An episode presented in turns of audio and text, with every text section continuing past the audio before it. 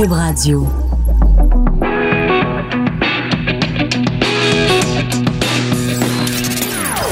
Des opinions bien à elle. Sophie Durocher. Son franc-parler ne laisse personne indifférent. On n'est pas obligé d'être d'accord. Bonjour tout le monde, c'est Sophie Durocher. En ce splendide mardi 5 mars 2019, avez-vous écouté hier un moment de télé, une heure en compagnie d'Oprah Winfrey sur la chaîne HBO. Elle a passé une heure avec les deux présumées victimes de Michael Jackson suite à la diffusion de ce documentaire en deux parties, donc quatre heures de documentaire sur des viols à répétition qui auraient été commis donc par Michael Jackson sur des enfants. Les deux présumés victimes étaient avec Oprah Winfrey hier soir. Écoutez, j'en parle j'en ai encore des frissons. C'était des témoignages cinglants dans ce documentaire dont on entend beaucoup, beaucoup, beaucoup, beaucoup parler.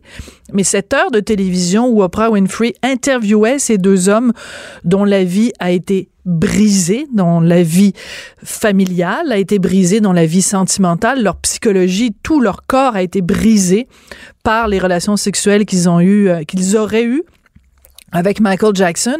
Et dans la salle, il y avait peut-être 200 personnes qui étaient tous des hommes et des femmes qui ont vécu des abus sexuels dans l'enfance. Et quand l'émission, cette heure de télé a commencé, il y avait des visages, des gros plans de visages, presque tout le monde pleurait. C'était vraiment un moment de télé euh, bouleversant. Et mon Dieu, Oprah Winfrey, quelle quelle communicatrice absolument extraordinaire, prenait le temps d'expliquer les concepts. Elle-même est une survivante d'abus sexuels. Donc, plus tard dans l'émission, aujourd'hui, on va revenir sur ce documentaire Living Neverland et aussi sur euh, l'attitude qu'on doit avoir aujourd'hui face à Michael Jackson. Mais ça, ça va être en fin d'émission. Tout d'abord, pour commencer, euh, Jean-Sébastien Lozo est un auteur. Euh, il a écrit il y a quelques années le livre Réveillez-moi une enfance chez les témoins de Jéhovah. C'est quelqu'un, Jean-Sébastien, qui travaille dans le milieu de la télévision, derrière les caméras. Euh, et il a été très courageux, donc, en écrivant ce livre, parce qu'il lui a passé son enfance dans une famille qui était témoin de Jéhovah.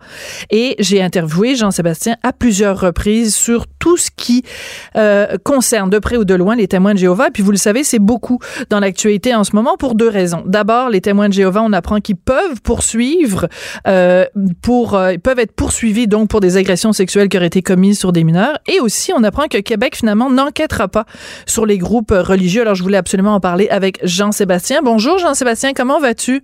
Ça va très bien, toi, Sophie. Ben moi, ça va, mais j'imagine que toi, euh, étant, on peut le dire de cette façon-là, étant un survivant des témoins de Jéhovah, toi qui as eu une enfance brisée aussi euh, par les témoins de Jéhovah, quand tu vois euh, que le gouvernement du Québec finalement n'enquêtera pas sur les groupes religieux ou sur les dérapages ou sur les dérives, pour toi, c'est pas une bonne nouvelle, non? Ben, écoute, c'est pas une bonne nouvelle, hein? ça c'est clair. Par contre, pour être très, très, très honnête, je ne suis pas surpris parce que la politique, et je ne je veux pas dire ça, j'aimerais tellement dire le contraire, mais la mm. politique, ce n'est que des belles paroles. Tu sais, mm. regarde, j'ai devant moi là, c'est mai 2018. Ça fait même pas un an de ça. Simon Jolin Barrette, qui est le le, le, le, le, le député dans mon qui est mon, mon député. Dans ton comté, ah oui, en plus. Et Simon dit en mai 2018, c'est inacceptable que le Québec laisse derrière lui des enfants comme ça qui sont endoctrinés.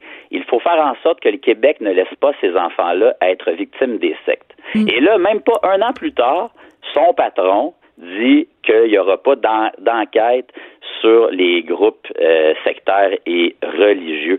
C'est d'une incohérence et malheureusement, je ne suis pas surpris parce que la méthode des sectes et de tout ce qui est religieux, hmm. c'est quoi? C'est de manipuler les gens. Et hmm. j'aimerais dire le contraire, mais en, en politique, c'est la même méthode. Alors, ces gens-là, c'est certain qu'ils veulent pas euh, euh, euh, dénoncer ce qu'eux utilisent. Alors, hmm. c'est juste décevant. Je comprends ce que tu veux dire. Des manipulateurs iront pas dénoncer d'autres manipulateurs. Eh en même temps. bien clair, tu sais. Puis, tu sais, là, ces belles paroles-là, hmm. quand tu veux être le boss du Québec, je vais, je vais le dire comme ça pour que ça frappe. Là.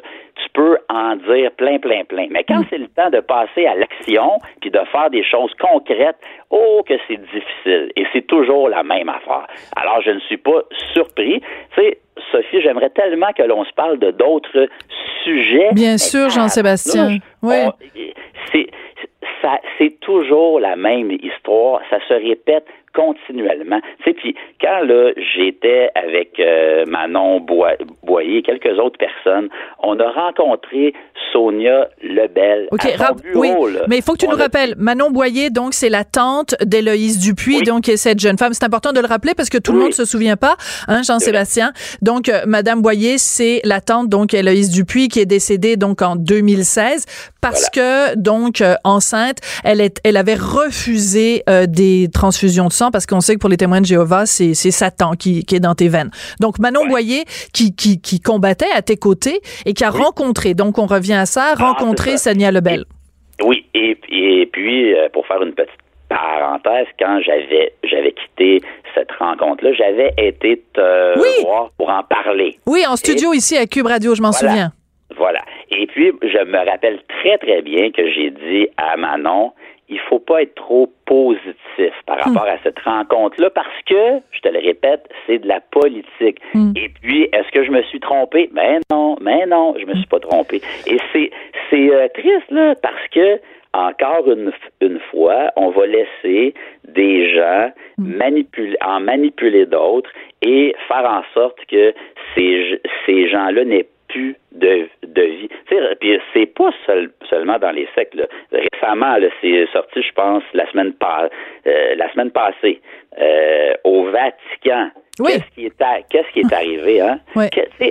c'est partout. Qu'est-ce que ça prend pour qu'on pour qu'on bouge? C'est moi, là, j'invite le euh, François Legault à relire les grands philosophes, dont un que j'admire, qui est, euh, qui est Spinoza, qui avait dit que euh, un, un, un, État viable, c'est une république laïque où s'exercerait une totale liberté de conscience et d'expression pour tous les citoyens. Alors, il me semble que c'est pas compliqué. Là. Hmm.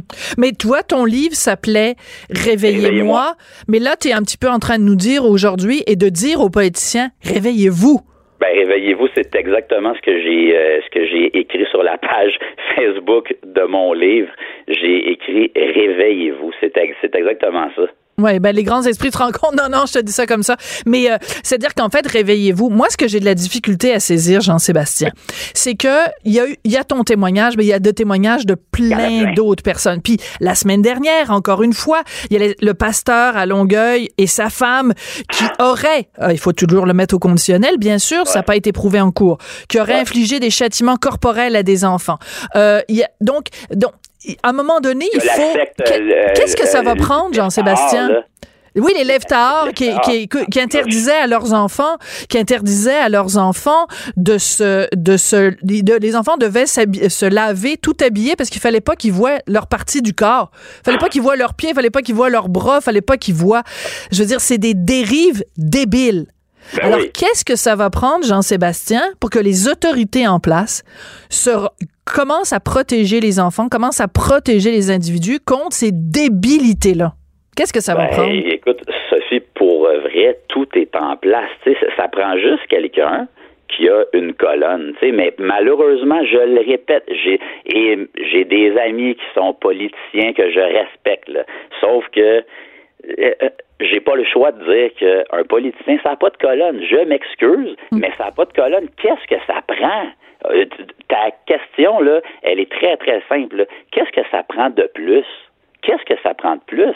Ben, Héloïse Dupuis est morte au bout de son sang. Ben voilà. ses, organes ont cessé de fonctionner. Elle est morte dans des souffrances atroces. Eh oui.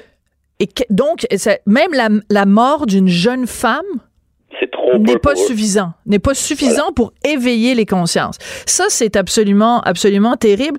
Et ce que je, je, je peux pas me mettre à ta place parce que j'ai pas vécu l'enfance que tu as vécue. Mais toi, la raison pour laquelle tu as décidé d'écrire ce livre-là, Réveillez-moi une enfant chez les témoins de Jéhovah, c'est justement pour sonner la, pour tirer la sonnette d'alarme, justement pour alerter les gens en disant regardez, c'est pas parce que cette cette cette secte-là, cet organisme-là euh, fait bonne figure, puis il y a des, euh, des, des bâtiments dans les dans les centres-villes de, de, de nos villes que euh, vous êtes conscient de ce qui se passe derrière. Euh, donc, tu as, tiré la sonnette d'alarme, mais il n'y a pas grand monde qui l'a entendu, ta sonnette d'alarme, Jean-Sébastien? Euh, moi, je pense que les gens euh, l'entendent, mais ne l'écoutent pas, tu sais, parce que c'est une bonne nuance. de Réveillez-moi, on en parle souvent. Ça a été le point, le, à, partir de ce moment-là, on en a parlé pour vrai. Malheureusement, je le répète, les gens ne veulent pas être dans l'action parce que c'est pas facile être mm. dans l'action. Ça, c'est possible que ce soit un dur combat, mais il faut le faire. Est-ce que parce que c'est difficile, on ne fait pas les mm. choses? Oui, je comprends. Puis, puis, regardez, là, euh, la, la Cour supérieure vient d'autoriser une action collective contre les témoins de mm-hmm. Jéhovah. Il me semble que ça aurait été intelligent de la part de Legault et de sa troupe de s'inscrire dans cette mouvance-là et d'aller de l'avant. Ben oui, surtout que les, deux nouvelles sont sorties la même journée. C'est quand même ah. vraiment bizarre, là. Alors, parlons-en, justement. Donc, on sait qu'il y a, euh, en fait, une dame, Madame Blais, Lisa Blais, qui, elle... que, euh, que tu connais, Lisa. Bon, elle affirme avoir été agressée sexuellement par son frère et que, euh, bon, c'est une ancienne fidèle, donc, des témoins de Jéhovah, et qu'elle dit qu'elle a dénoncé ça auprès de sa famille, les autorités religieuses, puis que personne l'a aidé, que tout le monde a fait en fait l'omerta euh, là-dessus. Et donc, euh, elle intente un, recours collectif contre les témoins de Jéhovah. Au début, elle avait été déboutée en cours. Bon, finalement, la cour, comme tu dis, vient de vient de donner raison et donc ils peuvent poursuivre pour agression. Euh, excuse-moi de te poser la question, Jean-Sébastien. Est-ce que toi, tu as vécu personnellement ou tu as été témoin ou tu as entendu parler d'abus sexuels chez les témoins de Jéhovah quand tu, quand tu étais partie de cet organisme-là? Moi, j'en ai, euh, disons secte. Hein. Moi, j'aime j'aime bien qu'on okay, prouve que ça frappe. Mais euh, non, moi, j'ai pas vécu ça, heureusement. Euh, j'ai pas été témoin de ça. Par contre, je connais des, des gens euh, qui ont qui qui ont subi ce, ce, ce, ce genre de truc là et c'est d'une c'est d'une tristesse. C'est d'une tristesse que que ces gestes-là soient faits dans le cadre d'une secte, dans une euh, ou dans le cadre d'une famille, c'est c'est pas ça là qui prime, c'est c'est le geste. Ce geste-là détruit des vies hmm. pour la vie. Alors, je le répète, c'est inconcevable que notre gouvernement en 2019 ne soit pas capable de se tenir droit, d'avoir une hmm. colonne, puis surtout quand voilà même pas un an de ben ça il trouvait ça inacceptable ce qui se passait. Oui. Jean-Sébastien, tu nous as dit euh, d'entrée de jeu que Simon Jean Barrette, euh, c'était ton député. Est-ce que tu te sens abandonné par ton député? Ben, euh, j'aimerais ça dire non. Par contre, je vais dire oui, mais malheureusement, j'ai pas eu la chance de lui parler. Ça, ça pourrait être euh, intéressant. D'ailleurs, si euh, il est intéressé, là, je vais prendre euh, contact avec son équipe et mhm. puis j'aimerais bien ça le, le rencontrer. Peut-être qu'il a été mal mal compris et mal informé. aller de l'avant. Ouais. Mais je le souhaite. Oui. Donc concrètement, euh, qu'est-ce que ça signifie? Ça veut dire que donc il y aura pas de, on va laisser flotter ça puis on va comme fermer les yeux, puis là on va dire euh, ben finalement on va faire une sorte de relativisme culturel en disant bon ben là euh, ça se passe derrière des portes closes, euh, on veut pas trop le savoir. On... Alors moi j'imagine là quelqu'un qui a été bon comme toi comme d'autres qui a été victime de ces sectes là, de ces organismes religieux là, ils doivent vous devez dire ben je sais pas là, c'est comme le, le gouvernement est-tu le gouvernement de tous les Québécois ou seulement de certains Québécois qui font pas partie de, des sectes qui n'ont pas été victimes des sectes? Ben, moi, je pense que le... c'est une très bonne question. Moi, je pense que le gouvernement n'est jamais un vrai gouvernement. Là, je vais plus, plus large, mm-hmm. c'est quand même euh, un thème qui m'intéresse, la, la politique, mais je, je, cette façon de faire de la politique partout, c'est une, une vieille façon, et pour moi, la la politique en soi, ce n'est pas ça. Mm. C'est, il y a quelque chose de très, très, euh, de, de, très, très euh, mal, malsain dans cette façon de mm. faire de la politique parce que, en fait, qu'est-ce qu'ils font ces gens-là qui sont au pouvoir hein? Ils ne pensent qu'à eux. Mm. Ils ne pensent qu'à eux et les les problèmes qui ne les concernent pas si, ça si ces problèmes-là ne, ne, ne, leur permettent pas d'aller de l'avant dans leur quête du pouvoir, ces gens-là ne feront rien. Et c'est la preuve que l'on a parce que ça arrive constamment. Hmm. Euh, Jean-Sébastien, si t'as... Oui, ben non. Ben, regarde, on n'est pas obligé d'être d'accord, mais en même temps, euh, oui, dans, son, dans, dans ce cas-là, je pense en effet que ce qui est clair, c'est qu'il y a une déception. Il y a une déception, surtout qu'il y avait une ouverture qui avait été démontrée. Puis comme tu dis, tu nous as, as très bien, bien fait de commencer l'entrevue en nous ressortant ces déclarations-là de la CAC. Mais je veux dire, c'est pas le premier recul de la part de la CAC. Euh, on s'entend là. c'est ben, de la part des autres aussi. Hein. Je, je, je, peux que que l'on soit souverainiste ou pas, il faut être vrai et être capable de voir la réalité. Mm. Et il se passe jamais rien de grandiose. Oui. Je, veux terminer absolument, Jean-Sébastien. S'il y a des gens qui nous écoutent en ce moment ou qui nous écoutent en direct ou qui vont nous écouter en rediffusion, peu importe. S'il y a des gens qui nous écoutent en ce moment et qui sont dans les témoins de Jéhovah et qui euh, se disent, ben là, le gouvernement enquêtera pas, le gouvernement fera rien. Fait que finalement, ça doit pas être si mal que ça, les témoins de Jéhovah. Qu'est-ce que tu leur dirais à ces gens-là? Euh, c'est pas parce que en politique on vous dit quelque chose que c'est vrai. Hein. Je me je me souviens plus qui avait dit quand on répète un mensonge, ça devient une vérité. Hmm. Ah, voilà. Et, les, les sectes là, c'est exactement ce processus-là qui est hmm. utilisé. Hein. Absolument. On ben répète des mensonges constamment et finalement, qu'est-ce que ces gens-là font? Ils y croient. Oui. C'est d'une grande tristesse. Ce que je peux dire à ces, à ces gens-là, c'est pas... Euh, sortir d'une secte, Sophie, surtout quand c'est ton choix d'y avoir été, c'est pas simple. Mm. Euh, écoute, moi j'ai de vives discussions avec ma mère qui est encore dans cette secte-là. Euh, je le répète, je l'ai dit dans mon livre, je, l'ai dit même avec toi sans doute, ces gens-là ne réfléchissent plus par eux-mêmes. Alors mm. c'est pas une une seule fois avec euh, qui, qui, qui va faire la différence. Je comprends.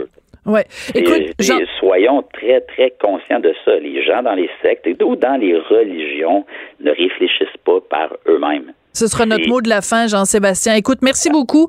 Euh, et en effet, moi aussi, j'aimerais ça te recevoir deux fois pour parler de télé, parler de, de, de production, parler de toutes sortes d'autres sujets. La, la, prochaine fois que l'on se passe, ce sera pour mon film Live Story. OK. Ah ben parfait. Ah ben ça c'est un rendez-vous par contre. Mais là tu t'en vas pas ailleurs là, c'est je suis la première à qui tu viens en parler. Euh, parfait. OK, merci. Mais, mais euh, en même temps, tu es passionnant, puis c'est important aussi de parler des témoins de Jéhovah et de, et de, et de dénoncer ces sectes-là. Merci beaucoup, Jean-Sébastien. Je t'embrasse à distance. ciao, ciao. Merci beaucoup, Jean-Sébastien Lozo, donc, qui travaille dans le milieu de la télévision québécoise, qui est un créateur extraordinaire et qui, donc, je vous le disais, il y a quelques années, a écrit ce livre extrêmement important, Réveillez-moi une enfance chez les témoins de Jéhovah. Sa dernière chronique fait jaser? Écoutez pourquoi. De 14 à 15. On n'est pas obligé d'être d'accord. Cube Radio. Bon, le 1er mars euh, dernier, vous avez mis plein de sous, parce que c'est l'échéance pour les REER e pour l'année 2018. Euh, Et ben là, euh, c'est pas fini, les amis. Il nous reste encore un an, là. Faut mettre des REER, de l'argent de côté, pour l'année prochaine. Mais comment on peut arriver à économiser des sous euh, alors que les tentations sont grandes, elles sont partout? Il y a des banques qui nous disent vous êtes plus riche que vous le pensez. On se fait toujours offrir du financement sur euh, sur 15 mois, toutes sortes d'offres alléchantes. Ben ce matin dans le journal de Montréal, le journal de Québec, Fabien Major, qui est chroniqueur spécialisé euh, en finance, a six concepts de base qu'il faut absolument respecter si on veut s'enrichir. J'ai adoré sa chronique. Alors je lui ai demandé de venir nous en parler. Bonjour Fabien.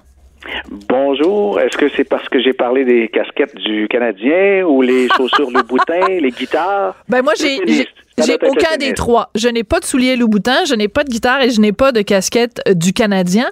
Mais, mais non, c'est l'ensemble de l'œuvre, Fabien, qui m'a, qui m'a impressionné parce que moi, je, je, je, trouve toujours intéressant de rappeler aux gens des concepts de base, mais sans qu'il y ait le côté euh, culpabilisant ou le côté... Parce que très souvent, les gens en finances personnelles trouvent que c'est compliqué. Mais ce que j'aime dans tes chroniques, c'est que c'est simple. C'est n'importe qui peut comprendre ces concepts-là. Alors, on on n'aura peut-être pas le temps de passer à travers les six concepts euh, au complet, Fabien, mais euh, un que je trouve extrêmement important, puis c'est quelque chose de, de, de, bien à, garder euh, en tête, c'est quand tu dis ne posséder qu'un exemplaire des objets que vous aimez, d'où l'affaire des, casquettes du Canadien. Qu'est-ce que tu veux dire là-dedans? C'est d'arrêter de collectionner les patentes, en fait. Ben, en plein ça, mais ça m'a sauté aux yeux euh, des proches, euh, des, des, gens équilibrés, sensés, qui parfois vont euh, être dépendants. ça, c'est assez facile avec la technologie, le nouvel iPhone, le nouvel iPad, etc. Mais quand on est rendu à avoir la série des iPads depuis, je sais pas, 2010, là, il y, y, a un problème parce que même la troisième génération fonctionne encore très bien, mais il y a ces petites collections J'ai un, un, ancien confrère au travail qui, lui, collectionnait les, les casquettes euh, d'équipes de football. il y en avait des centaines dans son sous-sol et il était prêt, des fois, à, dépenser une centaine de dollars pour avoir une, une casquette avec, euh, euh, pas nécessairement des autographes, mais des éditions spéciales. Alors, c'est là que je veux en venir, c'est que ces petites collections-là sont souvent des objets qui vont ramasser de la poussière et qu'on on, laisse un peu de côté. De hmm. temps en temps, on en achète un nouveau. Mais c'est fou les d'argent en fou, hein?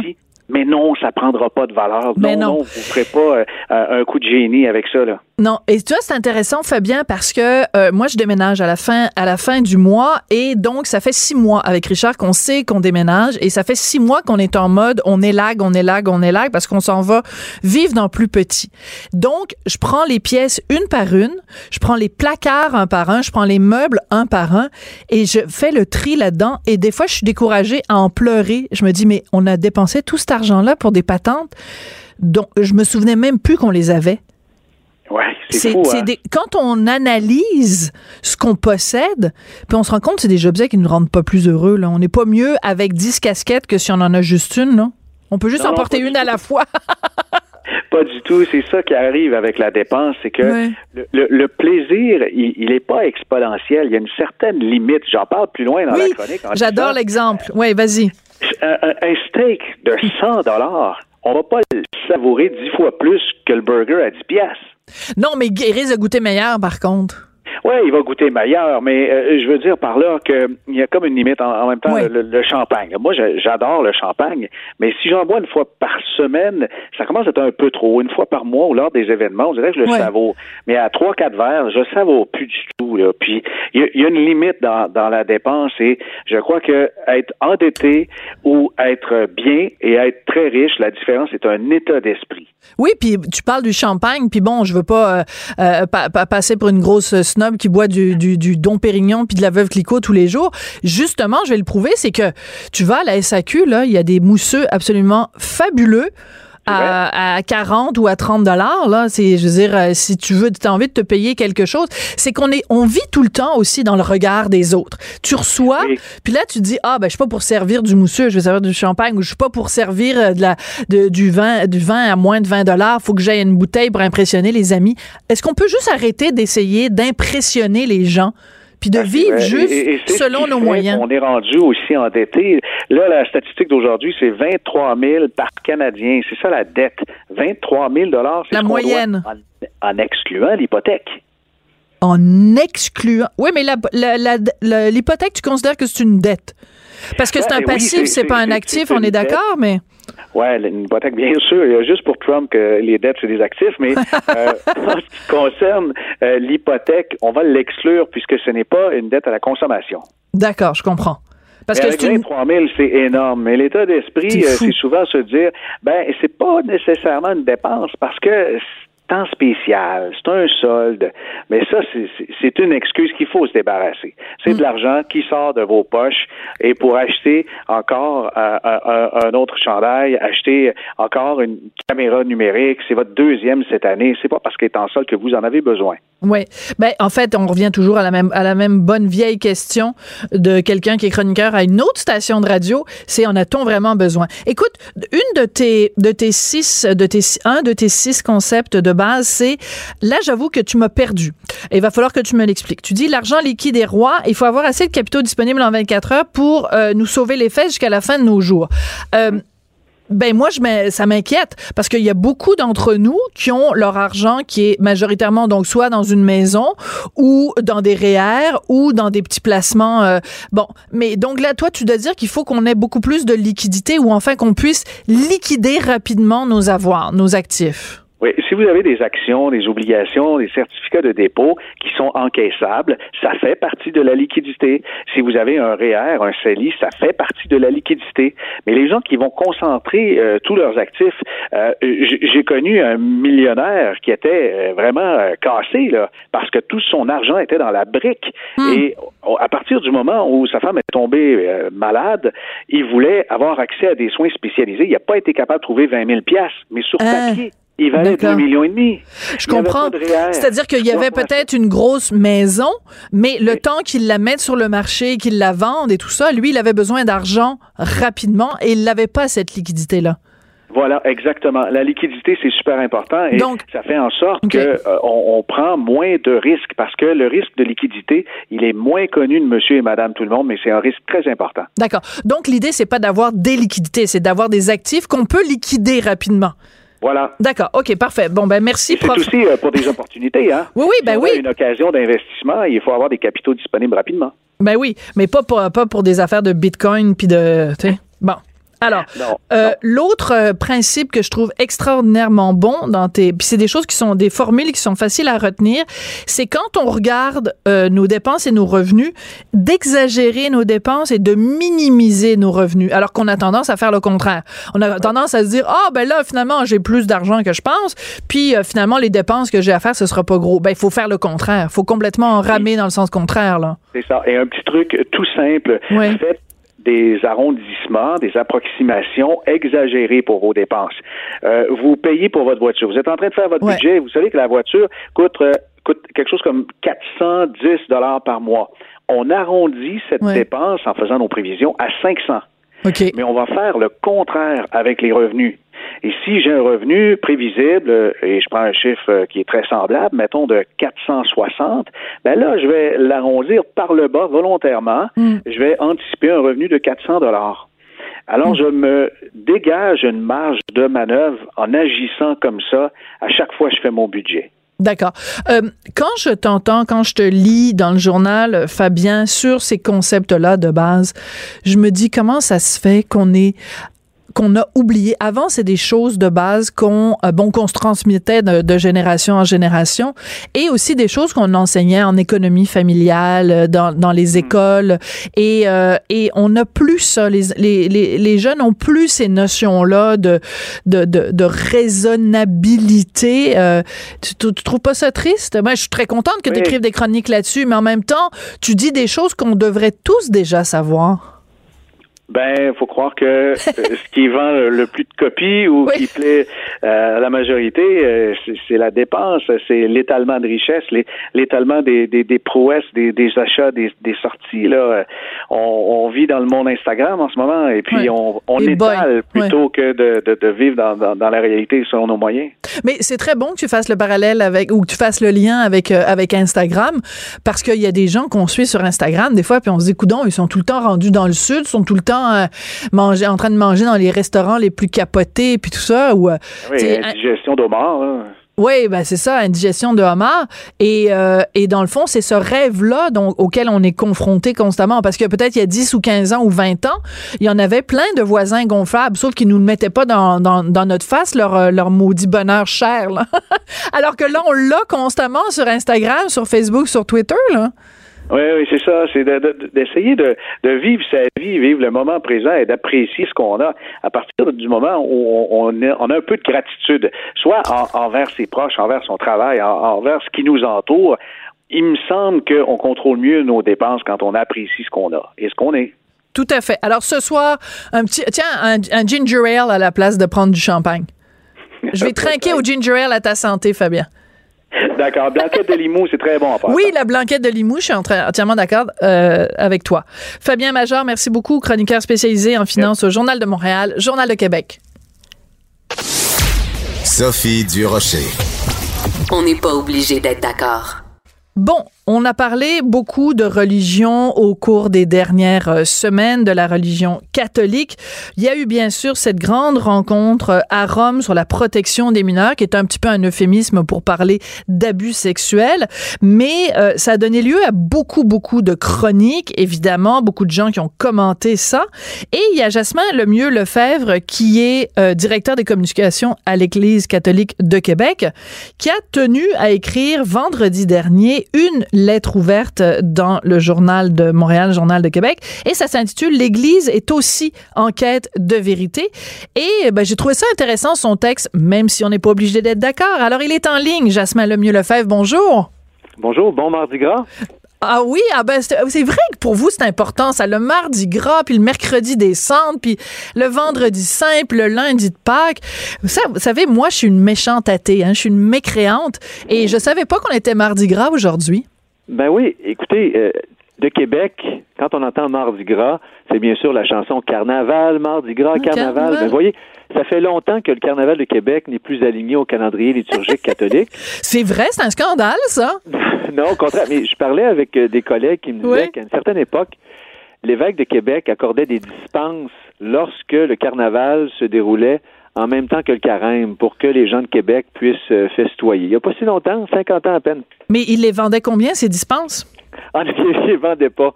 Un oh, peu, oh, encore oh, aujourd'hui. Oh, les dispenses, il me semble qu'il fallait toujours payer pour ça, avoir des dispenses. Faire payer un petit montant à l'église, là. La dîme, puis tout ça, non? La Saint-Patrick, qui est le 17 mars, va se dérouler en plein carême. Et dans beaucoup de territoires où il y a des Irlandais, alors les évêques locaux lèvent... Euh, euh, le carême, l'interdit. qu'il y a une fête particulière pour les Irlandais qui ils pourront prendre leur bière verte ou leur Guinness. OK. OK, Jasmin, entre vous et moi là, on est en 2019. Pensez-vous sérieusement qu'on a besoin d'une dispense de votre part pour faire la fête parce que ça tombe pendant le carême? On est en 2019, Jasmin, là. C'est pour ça que je faisais référence à des gestes il y a 50 ans au Québec. Il n'y a plus de ces dispenses comme ça. Dans les territoires où c'est préservé, il y a une espèce comme de tradition. Euh, je dirais peut-être qu'il y, a presque un plaisir chez certains Irlandais à savoir que ah, il y a une dispense. Alors, il y a, un côté culturel là. Alors, euh, oui, je suis d'accord avec vous.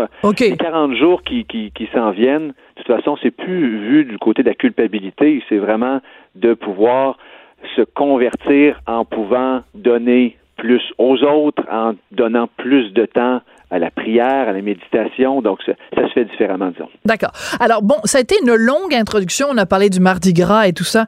Mais revenons à notre sujet, Jasmin. Vous avez écrit cette lettre, donc l'Église aussi en quête de vérité. Puis je trouve ça très correct. Puis je trouve que c'est important dans une société, quand il y a ce genre de débat, que toutes les voix puissent se faire entendre. Et je comprends tout à fait. Euh, et je trouve ça important que vous l'ayez fait. Par contre, il y a quelque chose qui m'a un tout petit peu dérangé dans votre, euh, votre texte Permettez que je lise euh, l'extrait. Vous dites le célibat consacré offre un espace de don fait à Dieu pour l'autre, un don qui a sa pleine valeur lorsque vécu librement. Euh, il y a beaucoup de gens au cours des dernières semaines, quand on a parlé des abus sexuels dans l'Église, qui ont dit, mais s'il n'y avait pas ce célibat forcé des prêtres, on aurait moins de problèmes. Vous, vous n'êtes pas d'accord avec ça? Expliquez-moi pourquoi.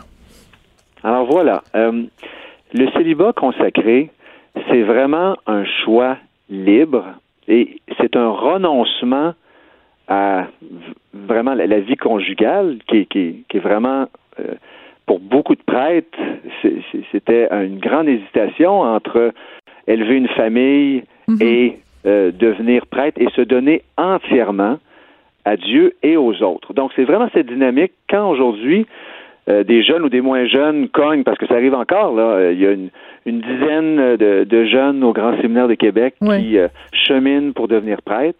Alors, il arrive, puis ils savent qu'au sein de l'Église catholique romaine, euh, c'est un choix disciplinaire, c'est-à-dire que dans d'autres églises chrétiennes et même au sein de l'Église catholique, il y a des hommes mariés qui sont prêtres. On a pensé mhm. entre autres à l'exemple des anglicans qui ont choisi de devenir catholiques aussi dans les, églises, Revenons-en, revenons à l'Église, au catholique romain. Le, célibat, vous dites qu'il est, il est choisi, mais il est aussi imposé. Expliquez-moi, Jasmin, en quoi le fait qu'un homme qui a des pulsions sexuelles décide d'être abstinent et décide de ne pas avoir de vie conjugale, en quoi ça, ça fait en sorte qu'il sert mieux le petit Jésus? Expliquez-moi. Qu'il sert mieux Dieu, le petit Jésus, et les autres. Alors, je vais vous donner la dynamique. Alors, moi, je ne suis pas prêtre, je suis père de famille. Oui, oui, tout à fait. Puis, euh, vous, avez plein de photos de vous avec vos enfants, oui. Je côtoie beaucoup de, prêtres qui me racontent un peu leur expérience. Et puis, la, je dirais, l'élément numéro un, c'est la disponibilité. Alors, de pouvoir euh, 24 heures sur 24, évidemment, ne sont pas toujours ce rappel, mais il y a toujours ce besoin. Alors, s'il y a un appel qui rentre pour pouvoir aller visiter quelqu'un en accompagnement de soins palliatifs, de pouvoir euh, écouter euh, quelqu'un qui a besoin d'un soutien spirituel euh, dans, la souffrance, la douleur, quelqu'un qui vit quelque chose de difficile, ou célébrer, ils sont toujours disponibles. Alors, attendez, wow, wow, wow, attendez, excusez-moi deux secondes, Jasmin. Moi, j'ai beaucoup de plaisir à discuter avec toutes sortes de gens dans toutes sortes de sphères de la société et d'argumenter. Mais j'apprécie beaucoup quand les gens m'arrivent avec des bons arguments. Là, vous êtes en train de me servir comme argument pour justifier le célibat des prêtres, leur disponibilité. Alors que s'ils étaient mariés, ben, il faudrait qu'ils restent à la maison avec Bobonne. C'est pas un bon argument, Jasmin, là. En 2019, c'est tout ce que vous avez trouvé pour me convaincre? Non, c'en est un. Alors, la, disponibilité du cœur aussi. Alors, à savoir que euh, quand vous entrez en contact avec un prêtre, vous savez que vous ne serez pas un objet de, séduction. La relation que vous allez avoir avec ce prêtre-là, il va vous écouter pour ce que vous êtes. Et puis, vous dites sérieusement ça, Jasmin, avec tout ce qu'on a entendu récemment, des, des, pas seulement les abus sexuels sur les enfants, mais les, les, les sœurs qui ont été violées à répétition. Je veux dire, vous, vous ne reconnaissez pas qu'il y a un problème. Vous venez de nous dire, quand on rencontre un prêtre, on sait qu'on n'est pas dans un rapport de séduction avec lui. Vous avez le culot de me dire ça, Jasmin? Mais je vous dis. Vous êtes un peu déconnecté, vous trouvez pas? l'idéal que l'on porte. Et ce que je peux vous dire, c'est que. Oui, mais cet idéal se confronte au quotidien à la réalité qui est tout autre, Jasmin. Quand est-ce que l'Église catholique romaine va nous parler clairement dans le blanc des yeux pour reconnaître ses torts? Quand? Quand? On le reconnaît. Je pense qu'au cours des dernières semaines, il y a eu plusieurs prises de parole pour justement bien montrer qu'il y a une prise de conscience claire, nette et précise. Mais en même temps, on peut dire que si quelqu'un, là, euh, aujourd'hui, parmi vos auditeurs, voulait s'adresser à un prêtre, ce n'est pas parce qu'il y a eu des gestes, des, des contre-témoignages chrétiens, des crimes qui ont été faits, que tous les prêtres euh, et puis leur dynamique, leur Je suis d'accord avec vous. Je suis d'accord avec vous, Jasmin. Il faut pas dire que tous les prêtres catholiques, mais il y en a une maudite gang. Excusez-moi de sacrer là, mais il y en a une maudite gang, Jasmin.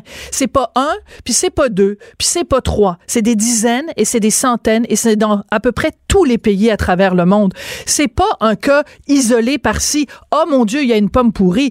C'est la moitié du panier qui est pourri, Jasmin. Alors, non, la, moitié du, panier, vraiment, moi, je ne peux pas vous dire ça. Les, analyses qui ont été faites au cours des années, on passe un cas, ce serait trop. On, s'entend là-dessus? Mais je suis contente de euh, vous l'entendre dire. Alors, les, les, puis aller dans le jeu des pourcentages, c'est très, très difficile. Euh, aux États-Unis, il y a un endroit qui a été fait, et puis euh, on parlait de 2, 3% à un certain moment. Alors aujourd'hui, alors moi je, veux juste quand même rassurer les gens. Jasmin, Jasmin est-ce que vous avez vu le film? Et, là Hugo va falloir qu'il m'aide ce film donc sur euh, les, les gens au Boston Globe qui ont fait une enquête. Oui, Spotlight. Spotlight. Bon, à la fin du film, avant le générique, il y a une liste qui défile à l'écran et c'est interminable. Une liste de toutes les villes à travers le monde, de tous les pays où il y a eu des dizaines et des dizaines et des dizaines de cas de prêtres qui ont abusé d'enfants. Je ne jouerai pas au jeu du pourcentage avec vous, Jasmin. Je sais pas si c'est 3% je sais pas si c'est 10% mais ça fait quand même. Il y a du monde à la messe, comme on dit, là. Il y a du monde à la messe qui a abusé des enfants, là. Je trouve que vous êtes, vous minimisez beaucoup la portée de ce qui s'est passé, Jasmin. mais c'est important que vous m'offriez, j'apprécie de pouvoir réitérer que jamais on ne minimise ces, ces gestes-là, mais en même temps, si quelqu'un, pendant le carême, va rencontrer un prêtre parmi vos auditeurs pour pouvoir, pour n'importe quelle raison, il peut s'attendre que le prêtre qui est devant lui, il a fait des et, euh, des bons prêtres qui sont qui, qui, qui, vraiment veulent être cohérents avec l'évangile de Jésus-Christ et vraiment présenter euh, un visage de, de, de, de pasteurs bienveillants, ça existe et c'est la mais majorité. Bien sûr, Jasmin. Mais bien sûr, Jasmin.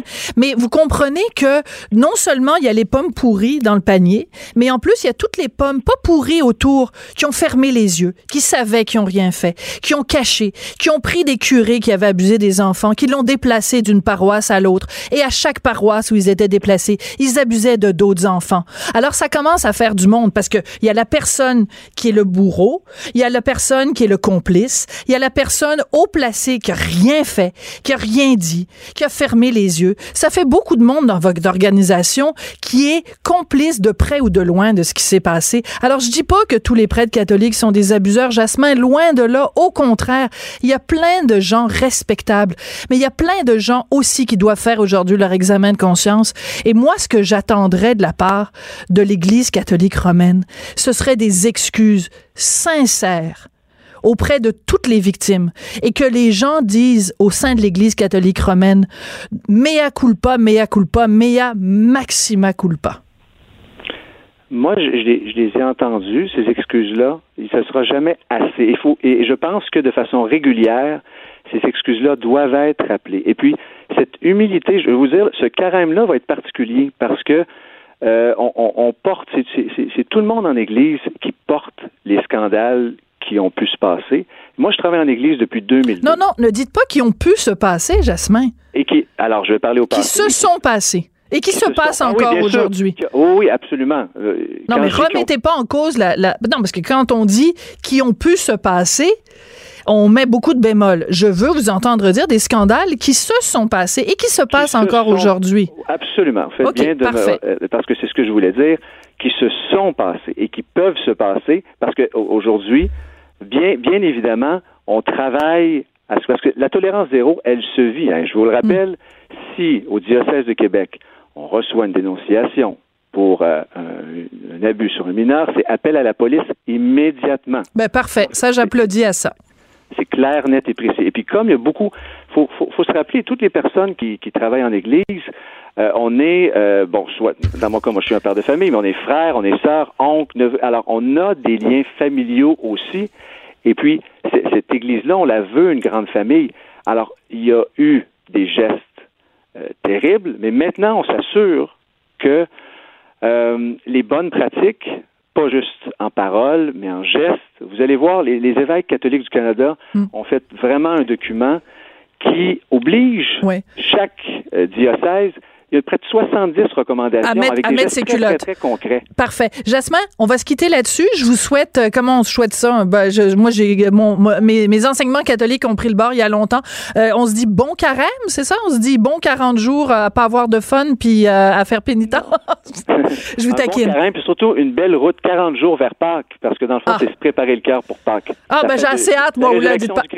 Oui, mais c'est surtout une journée de congé. Merci beaucoup, Jasmin. Ça a été un plaisir de vous parler. Au revoir, merci. C'est toujours sympathique, puis j'aime ça argumenter avec vous. Puis je trouve que vous allez au front, puis vous n'avez pas peur de, hein, d'argumenter. J'adore ça. Jasmin Lemieux-Lefebvre, donc, qui est directeur des communications à l'Église catholique de Québec. On n'est pas obligé d'être d'accord. Joignez-vous à la discussion. Appelez ou textez. 187 Cube Radio. 1877 827 2346.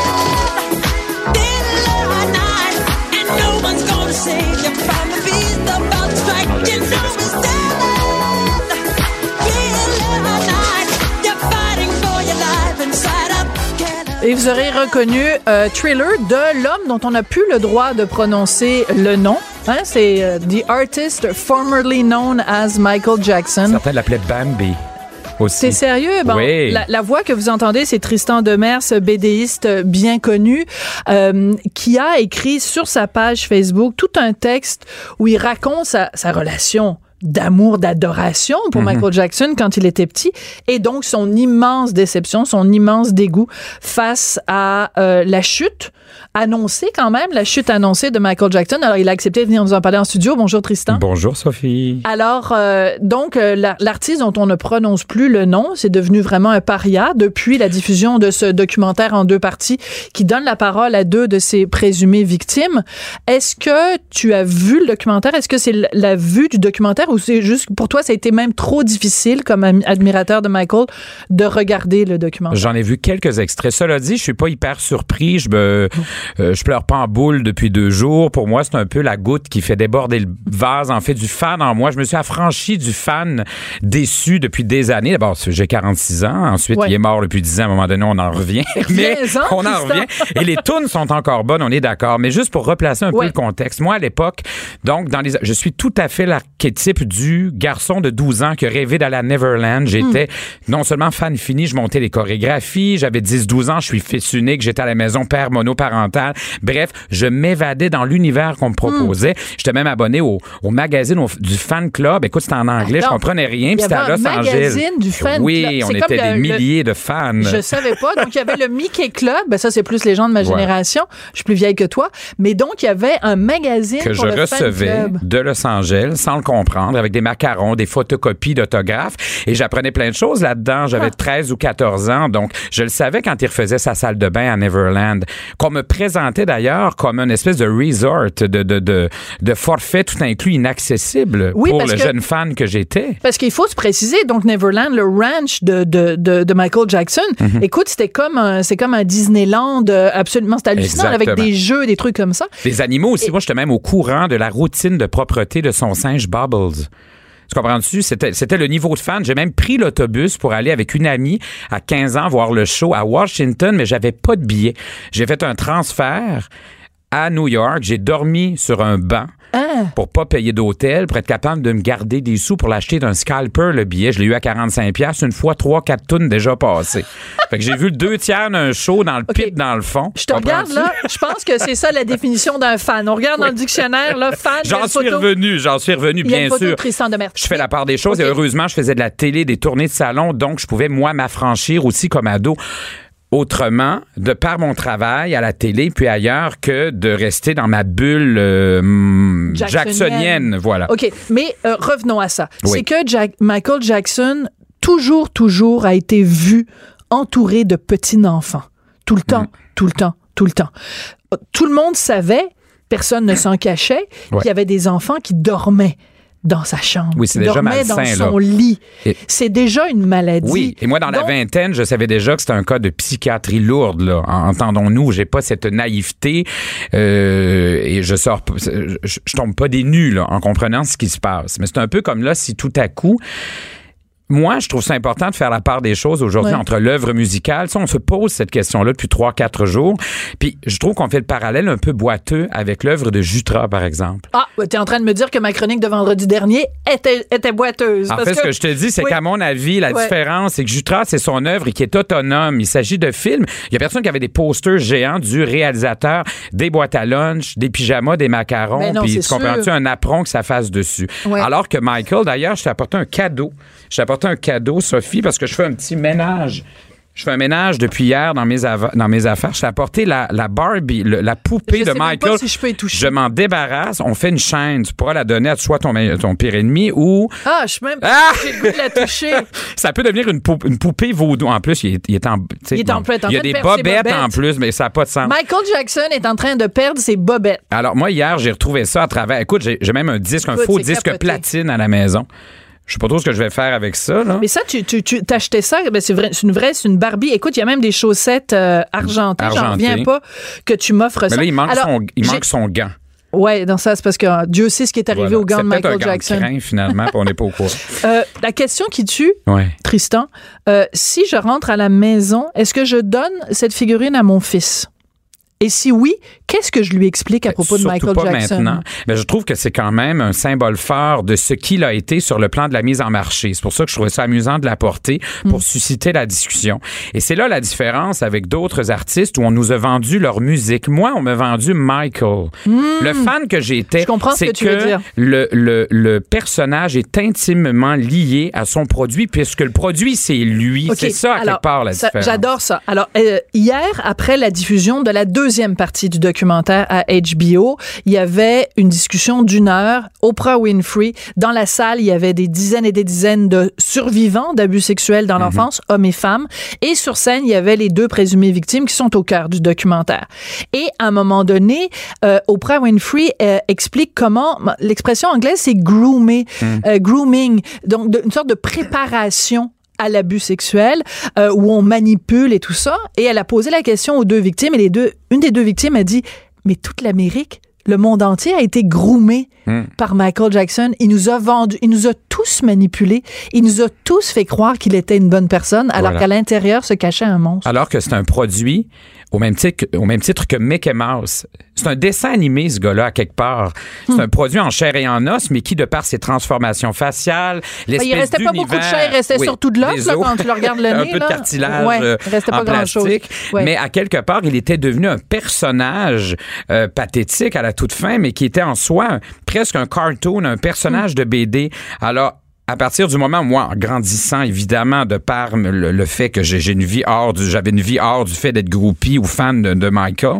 D'ailleurs, on disait Michael. Moi, je me souviens, je me souviens d'avoir vu le, le, le, film Moonwalker au cinéma. Et puis à la fin du film, après son fameux vidéo euh, euh, Smooth Criminal, il se transforme en vaisseau spatial.